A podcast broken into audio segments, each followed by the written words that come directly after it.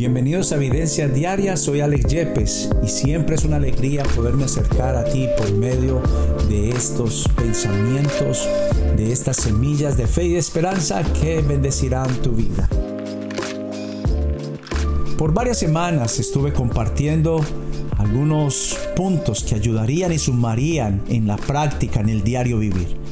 Pero hoy quiero tener una semana un poquito de más profundidad en el concepto del conocer, un poquito más no solamente de información, sino de investigación poder tener una mayor profundidad bíblica, una mayor profundidad de la palabra de Dios que va a ayudarte no solamente en el conocimiento, sino en verdad tener claridad en lo que creemos. Alguien diría una vez, dando sus propios comentarios, hablando de la ignorancia. Dijo, la ignorancia no es aquel que no sabe leer, sino de aquel que aún sabiendo leer y no lo hace. Y eso nos está invitando, nos está retando a tener un espacio de investigación y de conocimiento. Y quiero comenzar entonces con este primer pensamiento para esta semana que se llama horrible crucifixión, bendita cruz. Dice que hace muchos años, antes de la muerte inclusive de Jesús, antes de que Él viniera a la tierra, existía una ley de que aquellas personas que cometían actos como de asesinato, sedición, hurto, homicidios, eran dignas de ser llevadas a una muerte brutal, a una muerte de cruz. Y recordemos bien que esta horrible crucifixión que vivió Jesús la vivía cada uno de estas personas que cometían actos dignos de muerte. Y no solamente de muerte, sino de la muerte más dolorosa. Y quisiera poder trascender un poquito en este tema. Aún dice la historia y los decretos que existían para ese entonces. La sentencia romana era inclusive que estas personas eran sepultadas como personas indignas, eran sepultadas como personas malditas.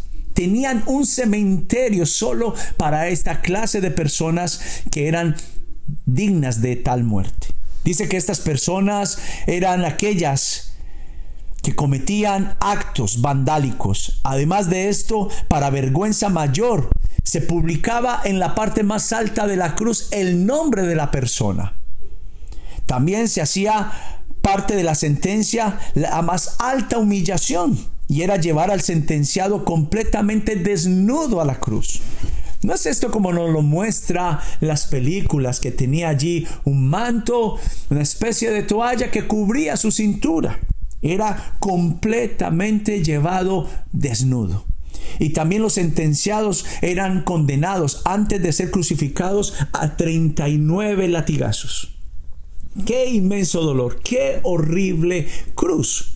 Y dice que las consecuencias de esta crucifixión era un intenso dolor causado por la flagelación incómoda posición del cuerpo para poder respirar. Recuerden muy bien que era completamente de pie y lo sostenían unos clavos. Dice también que parte de las consecuencias era una alta deshidratación por la pérdida de sangre y una sed producida por el calor intolerante. Qué impresionante.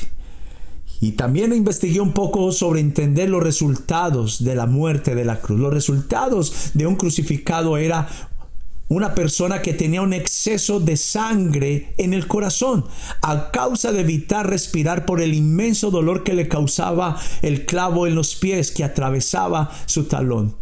Dice también muchas personas, científicos, dicen que uno de los más altos dolores que podría recibir el ser humano es una flagelación, una herida en el talón. También dice que estas personas recibían una fiebre traumática, descomposición y alteración de todo su cuerpo. Y aún a eso súmale que tenía también la posibilidad por los clavos tener el resultado de una intensa infección contraída por el tétano. Qué impresionante poder tener conocimiento. Y por eso quise llamarle horrible crucifixión. Pero ahora la historia quedaría incompleta si no habláramos de la bendita cruz. Impresionante entender cuando dice la palabra de Dios, porque de tal manera amó Dios al mundo que ha dado a su Hijo unigénito. Lo ha dado a donde y a quien lo dio en la cruz y lo dio a todo el mundo. Dice, para que todo aquel que en él crea no se pierda, mas tenga vida eterna. Porque no envió Dios a su Hijo al mundo para condenar al mundo, sino para que el mundo sea salvo por él. Y el que en él creyere no será condenado. Pero el que no cree ya ha sido condenado porque no ha creído en el nombre del unigénito Hijo de Dios. ¡Qué especial! Jesús recibió el dolor, el pago del que yo merecía, del que tú merecías, de que el mundo merecía. Fue y pagó el precio de sentenciado, del mismo que recibe un asesino, del mismo dolor en la cruz que recibiría aquella persona que roba, de aquella persona que viola. Y qué impresionante esta cruz que nos dice la historia de la palabra de Dios, que nosotros a los que creemos tenemos la oportunidad de ser contados como aquellos que reciben la bendición de ser llamados hijos de Dios, de aquellos que son rescatados de esta maldición, de esta sentencia. Porque también el libro de Gálatas dice, Cristo nos redimió de la maldición que merecíamos, hecho por nosotros maldición, porque está escrito, maldito todo el que es colgado de un madero. Quiere decir entonces que Jesús tomó nuestro lugar de sentencia, se hizo maldición por nosotros y tomó nuestro lugar de pecador.